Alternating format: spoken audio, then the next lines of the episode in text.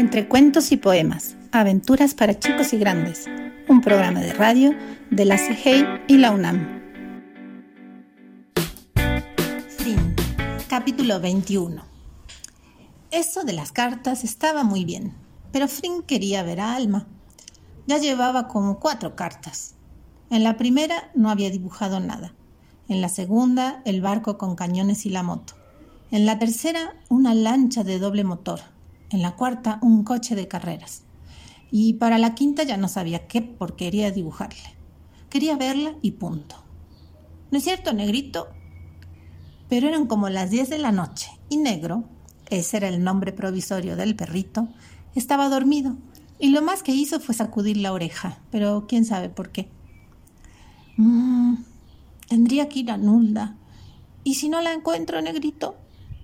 El perro seguía dormido. Frin se acercó, le hizo cosquillas en la panza y él, sin abrir los ojos, movió la cola y levantó una pata. Bueno, si no la encuentro, si no la encuentro, me regreso y listo, ¿no? Ir solo a Nulda. Eso sí que nunca lo había hecho. ¿Le pediría permiso a sus papás? ¿Y si no lo dejaban? Mm, de todas maneras, negrito, ¡eh! Uh, si te duermes no puedo contarte mi plan. Negrito abrió un ojo, bostezó, estiró sus patas, movió la cola y se fue arrastrando para que lo acariciara. Mm, el viaje a Nulda dura 20 minutos nomás, ¿me entiendes? Mientras lo acariciaba. O sea que puedo ir, estar una hora con Alma, volver y ni pasaron dos horas. ¿Entiendes? Eh, te estoy hablando, no te duermas. O sea, es, como si hubiera ido a jugar a la casa de Linko. Podría decir que me fui a jugar con Linko, ¿no? No, eso sería mentir. Mm, ¡Eh! No te duermas. Pero el perro no le hizo caso. Y se oyó desde el cuarto de los papás. Frin, apaga tu luz. Bajó al perro con cuidado, lo apoyó en el suelo, se metió dentro de la cama, apagó la luz. Enseguida sintió que Negrito quería subirse y no alcanzaba. Lo ayudó.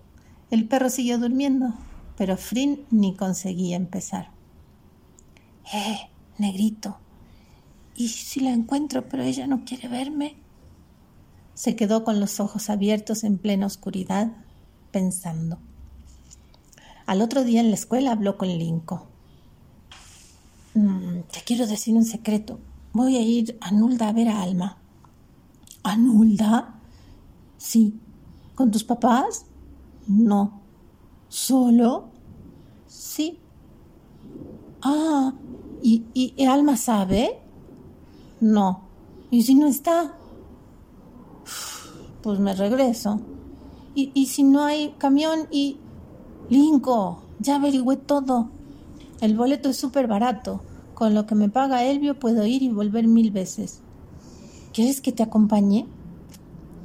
Le daba vergüenza decirle que no y levantó los hombros nada más. Te pido una cosa, no se lo digas a nadie. ¿Prometido? Sí. Sonó el timbre. En el recreo siguiente, no se lo digas a nadie fue lo que Lincoln le dijo a Vera cuando se lo contó, porque él había prometido eso, pero con Vera era distinto. Y Vera se lo contó a Arno y le dijo no se lo digas a nadie. Arno se lo contó a otros dos amigos y les dijo, no se lo digan a nadie. Todo el mundo susurraba en el grado lo que Frin iba a hacer y todos decían, no se lo digas a nadie. Y miraban a Frin con más respeto. Cuando llegó el jueves, ya lo sabían hasta los marcianos. Fede se acercó y le preguntó, Eh, Frin, para el sábado, ¿hay que llevar sándwiches o compramos allá? Porque yo digo que mejor los compramos allá, ¿no?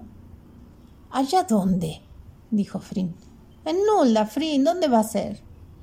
Ni le contestó. Salió corriendo furioso a hablar con Linko. Él le juró y le rejuró que no le había contado a todo el grado, solo a Vera, y se enojó cuando Frin le recordó que él le había prometido no contárselo a nadie. Pero no solo lo sabían todos, sino que había planes de acompañarlo. Frin está organizando que vayamos a saludar a Alma. Eso es lo que decían. Esa noche del jueves, Frin se acostó entre triste y enojado. Quería ir solo, no en procesión de una multitud. El viernes, antes de ir a la escuela, volvió a confirmar los horarios del camión. Miraba la hoja con tristeza. El viaje ya no sería lo mismo. Cuando llegó a la escuela, como en una confabulación secreta, todos se le acercaban y le preguntaban susurrando y haciendo misterio. ¡Eh! ¿A qué hora salimos, Frin? ¿Dónde nos encontramos? Él estaba hundido y triste, porque su plan se había ido a pique como un barco agujereado. Pero de pronto se le ocurrió una idea y contestó. Mm, a las tres, en la terminal de camiones. Se corrió la voz por todo el grado. Pasaban y le daban palmadas en secreto. Frin era un ídolo. Estaba buenísima la aventura. Otra palmada. Llegó el sábado. Frin terminó de almorzar más rápido que nunca. Frin, mastica la comida. Sí, papá. Ah, sí, papá, pero te estás tragando los pedazos enteros. Ayudó a secar los platos sin que su mamá se lo pidiera. ¿Qué le iba a decir? No quería mentir, y con un nudo en la panza por el susto se le ocurrió. Ah, me, voy a dar una vuelta. Adentro suyo estaba tajándose de lo que podía pasar ahora. Pero su mamá se inclinó y dijo, Bueno, cuídate. Y le dio un beso.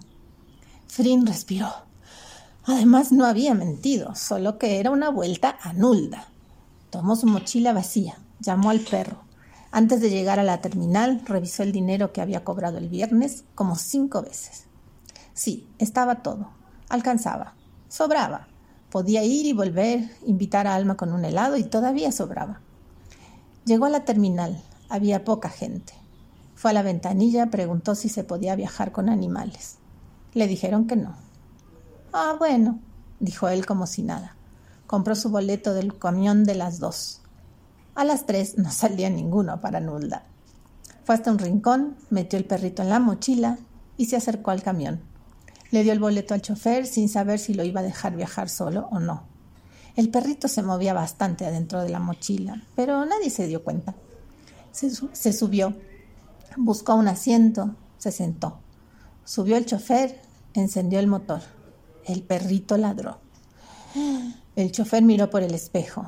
Frin sonrió y lo saludó con una mano. El chofer puso la marcha y el camión retrocedió. Luego avanzó y salieron de la terminal. Sí, señor, ya estaba viajando. Pensó en la cara que iban a poner todos los del grado cuando llegaran a las tres. El chofer encendió la radio para escuchar un partido y eso ayudó porque no se escucharon un par de ladridos del perrito. El camión iba casi vacío. Abrió la mochila. Mira, negrito, esto es un camión.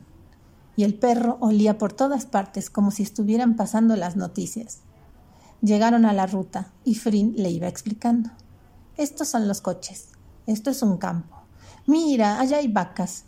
Y así ni se acordaba de su miedo, porque para eso había llevado al perro, para que le hiciera compañía. Mira, ese es un tractor. El camión iba tranquilo, ni rápido ni lento. Oyendo el partido por la radio, el chofer manejaba muy bien. Mira, negrito, mira todos esos pájaros y Negrito miraba abriendo los ojos y levantando las orejas y oliendo. Aunque no podemos saber si miraba los pájaros que le señalaba Frin o el vidrio verde de la ventana del camión. Para él todo era igual de nuevo, grande, distinto y en movimiento. Para Frin también.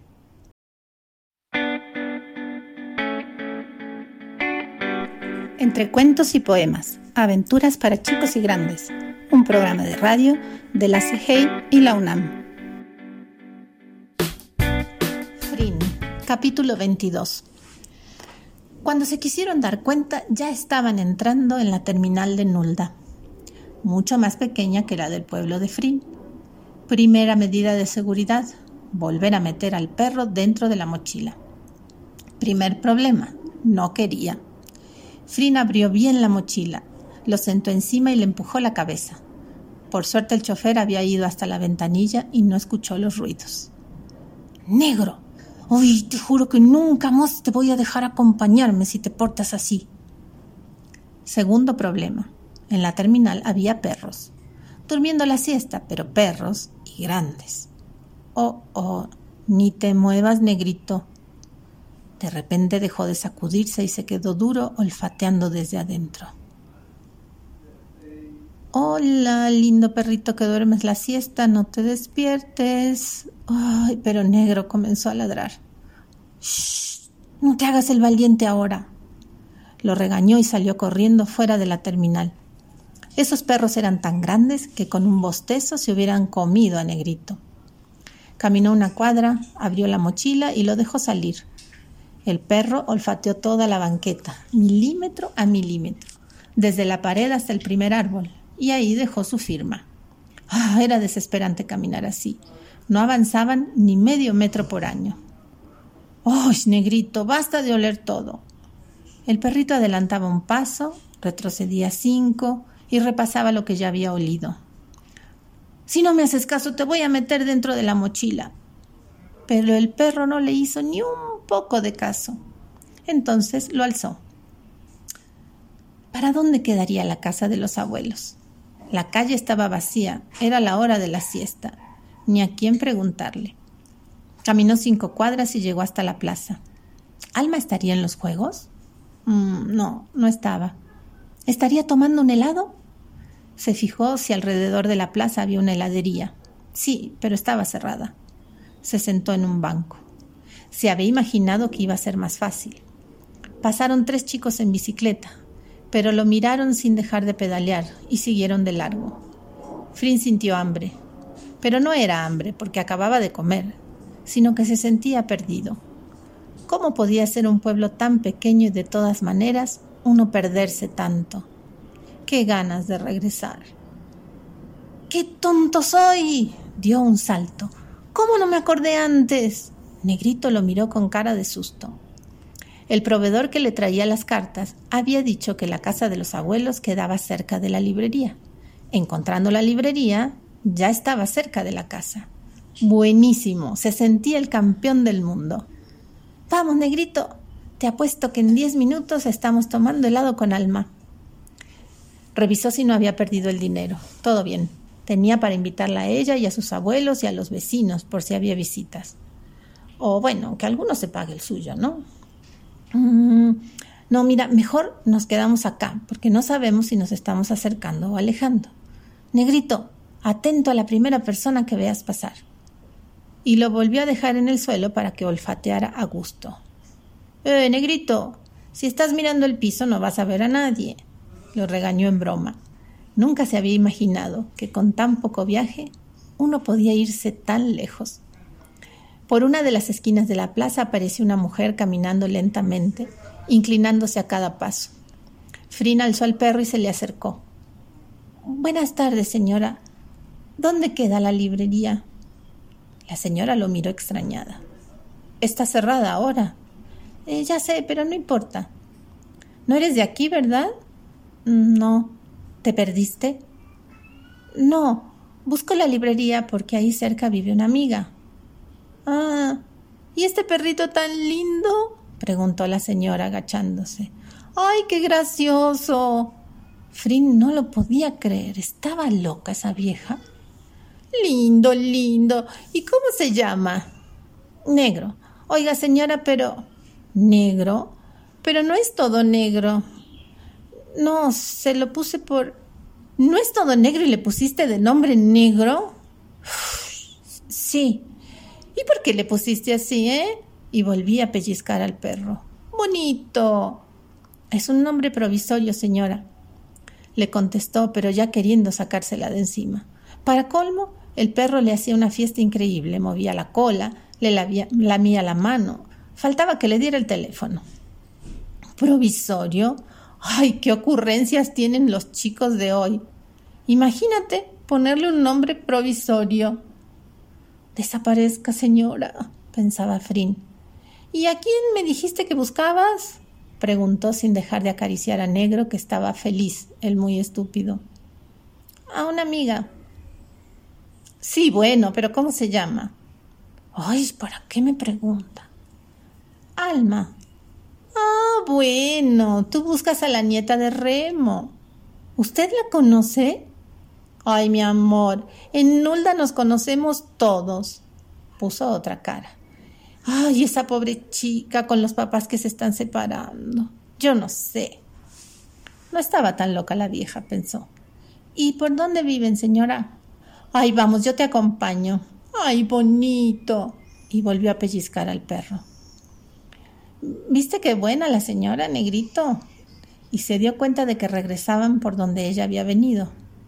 Oiga, pero usted iba para el otro lado. Ay, no importa, mi amor, es un minuto. Están acá dos cuadras. Vas a tener que tener paciencia, mi amor, porque yo con esta pierna no puedo ir más rápido. No, no hay apuro, señora, dijo Frin, viendo cómo avanzaba apoyando el pie con cuidado, y sintió algo así como que le gustaría inventar alguna cosa que la sanara. La señora era de lo más buena, muy habladora, eso sí. No paraba de preguntarle cosas y hablarle, pero muy buena. Con lo que le costaba caminar, estaba regresando dos cuadras. Se detuvieron frente a una casa que tenía una pequeña tapia. La señora pasó y en vez de tocar el timbre, fue hasta la puerta del patio y gritó Remo, visitas. Eh, Rosa, adelante, adelante. Se oyó desde adentro y apareció un señor de pelo blanco, muy alto y grande. Debía ser el abuelo de Alma. Era enorme. ¿Y este muchachito, Rosa? preguntó mientras se acercaba. Busca a tu nieta. Alma estaba dentro y supo que era Frin. No podía ser otro. Sintió el impulso de salir a verlo, pero fue más fuerte la vergüenza. ¿Qué hacía acá? ¿Para qué había venido? Quiso esconderse, pero el abuelo la llamó.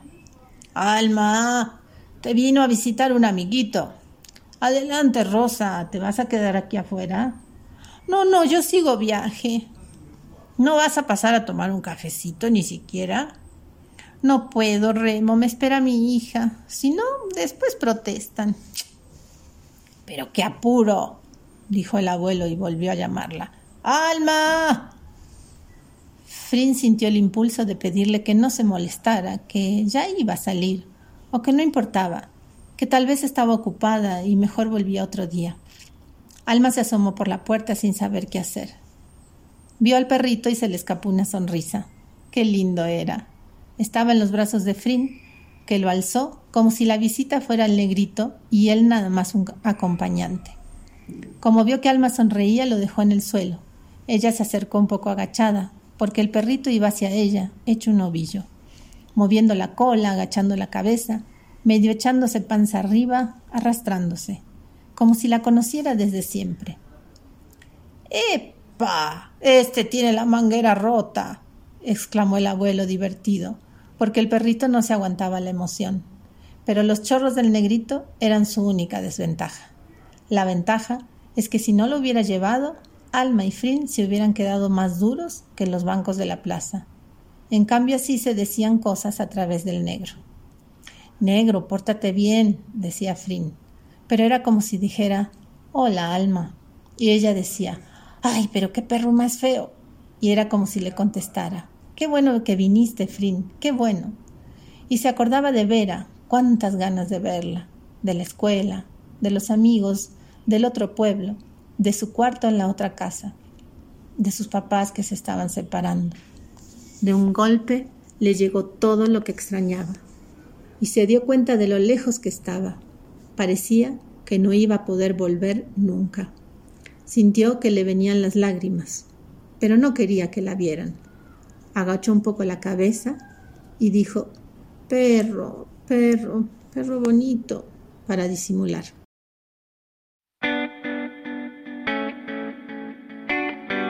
Entre cuentos y poemas, aventuras para chicos y grandes un programa de radio de la CGI y la UNAM. Frin, capítulo 23.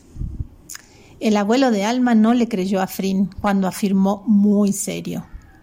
Mis papás saben que vine. Si quiere, les hablamos por teléfono y les pregunta. Eso de haber ofrecido hablar por teléfono lo convenció de que estaba mintiendo, pero no quiso meterse más. Alma estaba contenta con la visita. ¿Por qué no van a dar una vuelta a la plaza y después, cuando regresen, ya habrá llegado la abuela y les prepara una merienda? ¿eh? Se fueron con Negrito, que como dijo el abuelo, cualquier cosa podía defenderlos. ¡Qué grande que es! ¿Fue boxeador? preguntó Frin.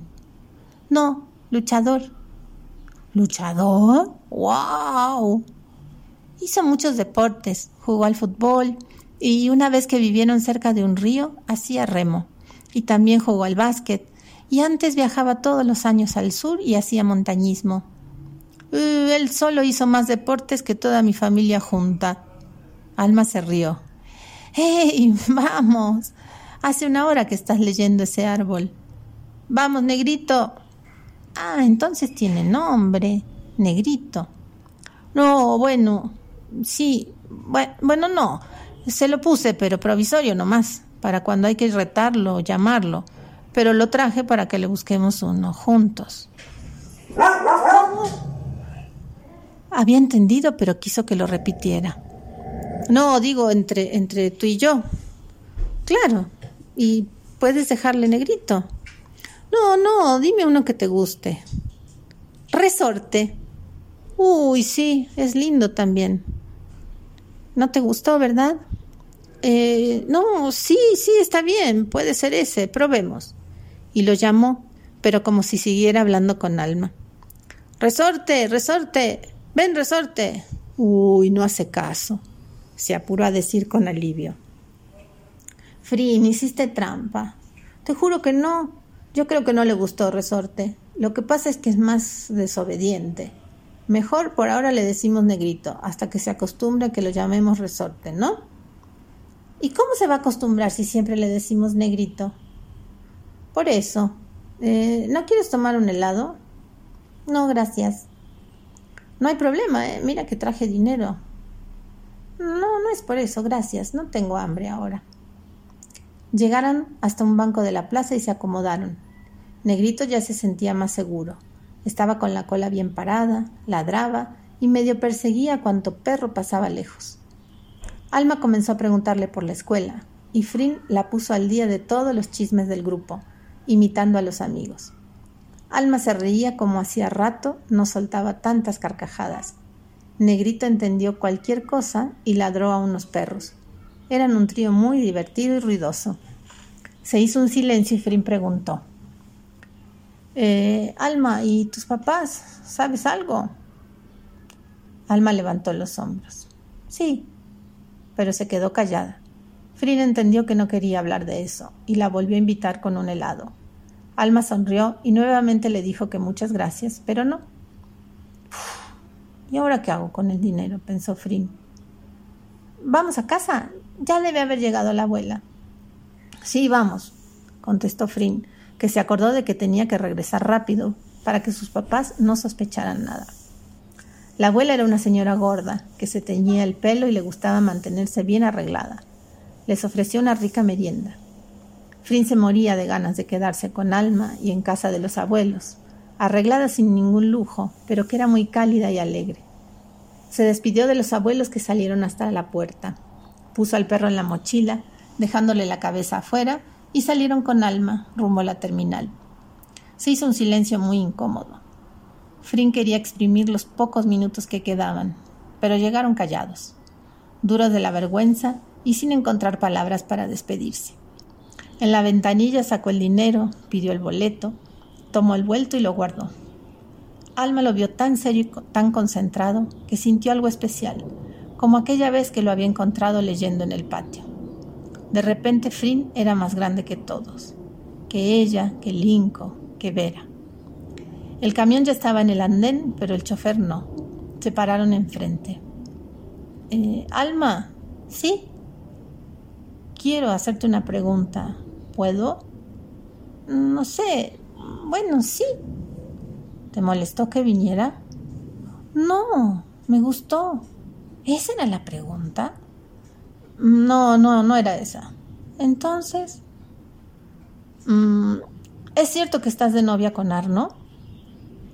Si Frin hubiera hecho esa misma pregunta en la escuela o con más tiempo, quién sabe cómo la hubiera contestado. Pero Frin estaba a punto de subirse al camión y tal vez se vieran en una semana o en dos o quién sabe. Entonces contestó la verdad. No, no es verdad. ¿Y por qué me dijiste eso? Yo no te dije eso. Bueno, me dijiste que te gustaba. No es lo mismo. Sí es lo mismo. Se estaban acercando otros pasajeros. No, no es, dijo Alma bajando la voz. Bueno, no importa. ¿Y eso es cierto? Ya estaba llegando el chofer. Empezaba a pedir los boletos a la gente que iba subiendo.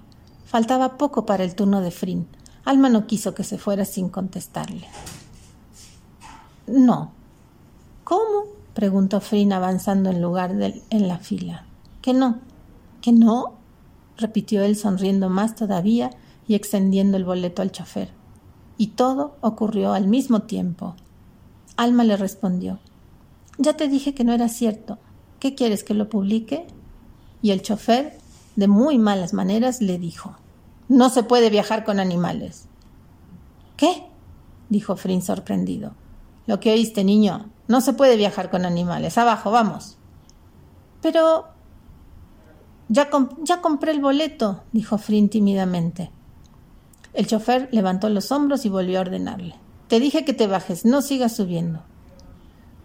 Yo no vivo acá, protestó Frin desde el estribo del camión.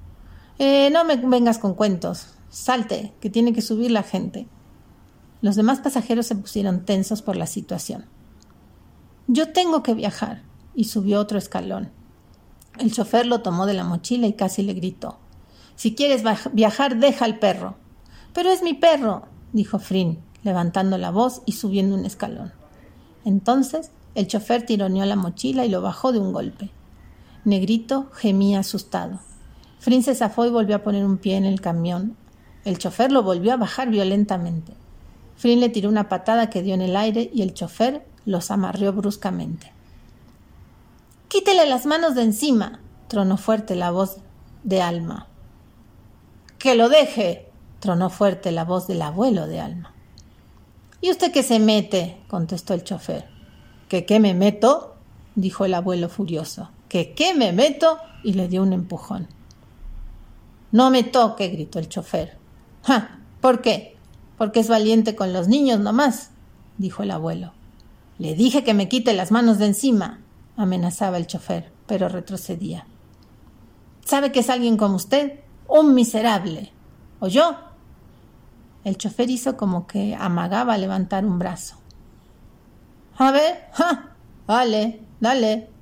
Dame el gusto, dale, pégame, lo desafió el abuelo. El chofer se hizo el ofendido, tiró los pasajes y se subió al camión.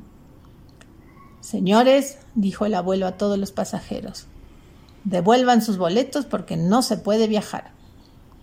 La gente se alarmó. ¿Cómo que no se puede viajar? Esto es una vergüenza. Yo tengo que regresar a mi casa a ver si se apuran. Eso, siempre hay problemas con esta línea de porquería. La culpa es del gobierno. El abuelo levantaba la mano pidiendo que lo dejaran hablar, pero la gente estaba muy molesta. Bájense y arreglen sus cosas sin molestar a los demás, siguió otro. Un pasajero con cara de pocos amigos preguntó ¿Y por qué no se puede? El abuelo muy serio explicó Porque cerraron la ruta, por eso. Vamos, Alma, vamos, querido, volvamos a casa. La gente se preocupó más todavía. Remo, ¿qué está pasando? le preguntó un amigo. Ah, Vicente, ¿cómo estás? El molino amenazó con cerrar. Los obreros se declararon en huelga y tomaron la ruta hacia los dos lados. La gente exclamó con un ¡Oh! pues no podían creer algo tan grave. El amigo le preguntó ¿En serio, Remo? ¡Ja! Como para bromas estamos.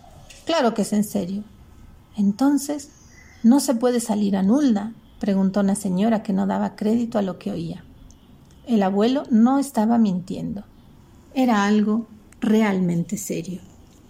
Ni salir ni entrar, señora. Está tomada la ruta. Y se dirigió a Frin. ¿Compraste boleto? Frin asintió con la cabeza. Ven a que te devuelvan el dinero, querido. Y luego vamos para casa, para llamar a tus padres antes de que se asusten. Ya están dando la noticia por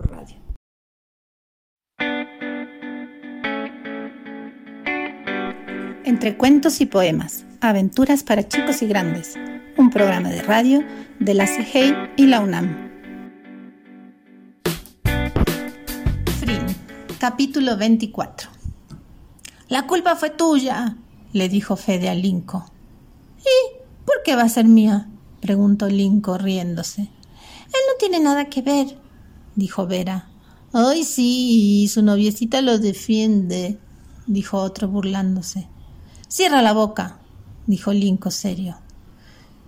Sí es tuya, nene, porque tú eres muy amigo de Frin y entonces tendrías que saber, dijo otra niña. Si a mí tampoco me dijo nada, dijo Linco. Sí, sí, seguro que te contó. Y como son muy amiguitos, no nos dijiste. Son tarados ustedes. ¿No ven que si no avisó es porque quería ir solo? Linco se atacaba de la risa por este lío. Si se ríe es porque sabía, gritó otra chica. En ese momento se cortó la discusión, porque entró el papá de Frin al patio. Justo cuando Linco se reía, pero no porque supiera, sino porque se había dado cuenta del plan de Frin y se le hacía buenísima la manera en que se había escapado de todos. Lo que ocurrió fue que los del grado se encontraron en la terminal del camión a las tres, como había dicho Frin, pero él no estaba.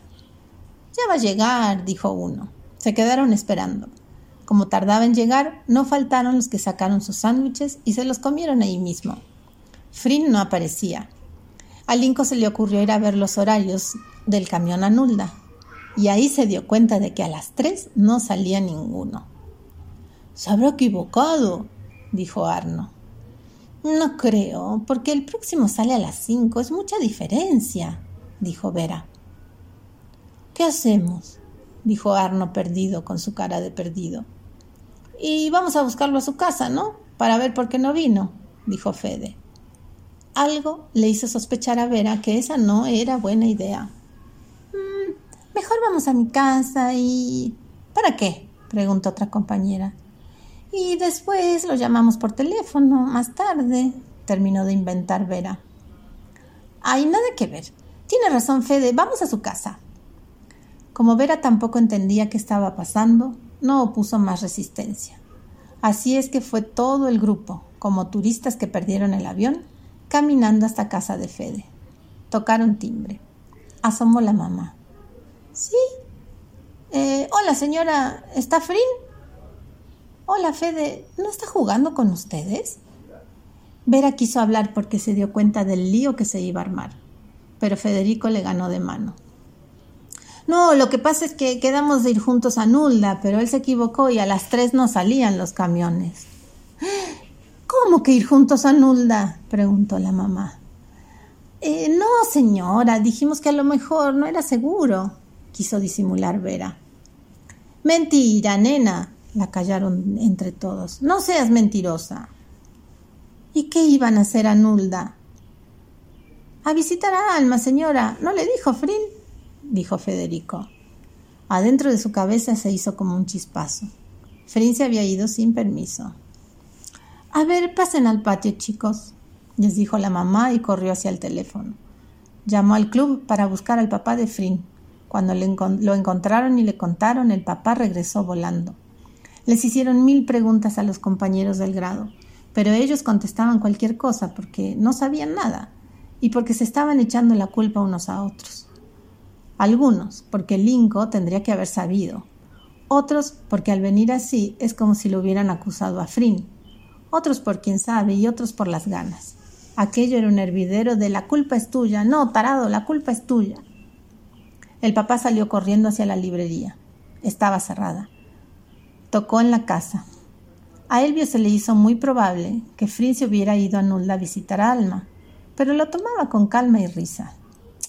Son cosas de muchachos. ¿Qué peligro va a haber? Muchas gracias, Elvio. Lo cortó secamente el papá y se dio vuelta. Eh, espérese, espérese, a ver, deme media hora y lo llamo para darle el número de teléfono de los abuelos. ¿Lo tiene? preguntó afligido el papá. Se lo puedo averiguar, deme media hora.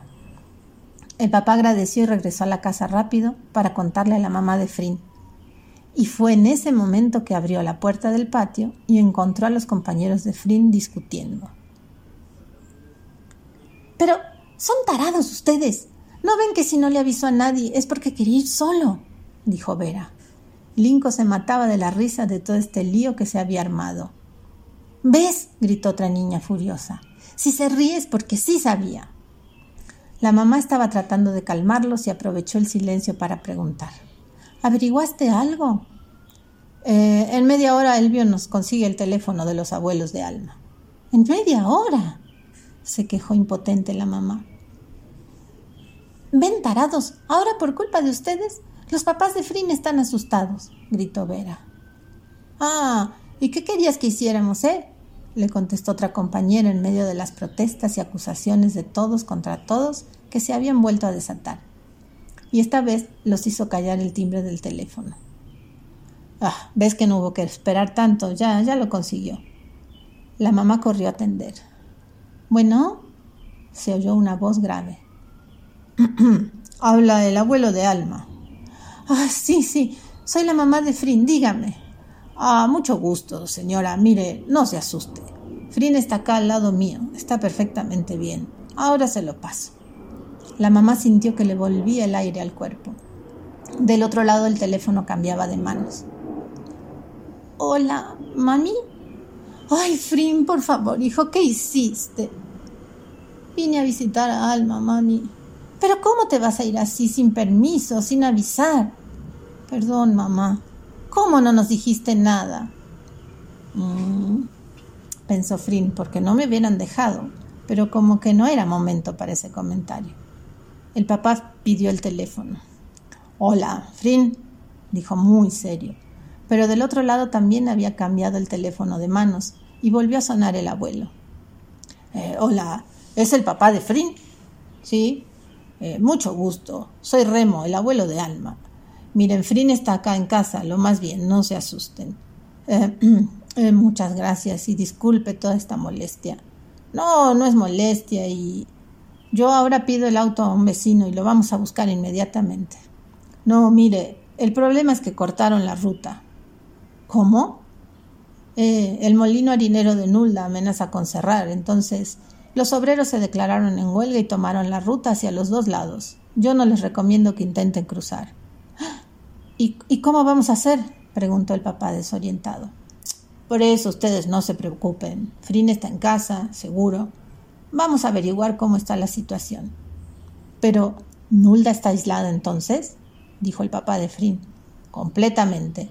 No creo que dure mucho. Alguna solución tendrá esto. Por eso yo digo que mejor Frin se queda a dormir acá, tranquilo, y capaz que mañana ya se arregló todo. El papá volvió a agradecer no solo por lo que ofrecía el abuelo, sino por la calma que le transmitía, y pidió hablar con Frin. Se lo pasaron, y muy serio le recomendó que le hiciera caso a los abuelos y se portara bien. Ellos lo irían a buscar cuanto antes. No lo iba a regañar delante de los compañeros del curso ni delante del abuelo, pero habló tan serio que era casi lo mismo. La mamá pidió el teléfono y le dijo algo parecido. Colgaron. Se hizo un largo silencio a los dos lados de esa llamada. Los papás explicaron lo que estaba pasando. Buenísimo, vamos a la ruta a ver, dijo Fed entusiasmado, pero todos lo miraron muy serios. Volvieron a sus casas y el papá se cruzó a lo de un vecino, que ya había oído lo de la huelga. Fueron hasta la ruta, pero no dejaban pasar. Había una larga fila de autos que hacían maniobras para regresar. Más adelante, una negra y densa columna de humo salía de unas llantas quemadas que cruzaban todo el camino. La nube subía alta, muy alta. En casa de los abuelos encendieron la radio para seguir las noticias. Había solo dos cuartos, el de los abuelos y otro en el que estaba Alma. La abuela le indicó que él dormiría en el sillón grande que había en la sala. Frin les pidió disculpas por estas molestias. El abuelo sonrió y le acarició la cabeza. Alma estaba callada, acomodándose a la situación. El problema era que ella, en la terminal, había contestado esas preguntas porque Frin se estaba yendo, no porque se estaba quedando. Por una parte se sentía incómoda porque él iba a estar demasiado cerca, pero también estaba contenta. Y lo que es peor, por lo mismo. Después de cenar salieron con sillas a sentarse en la banqueta.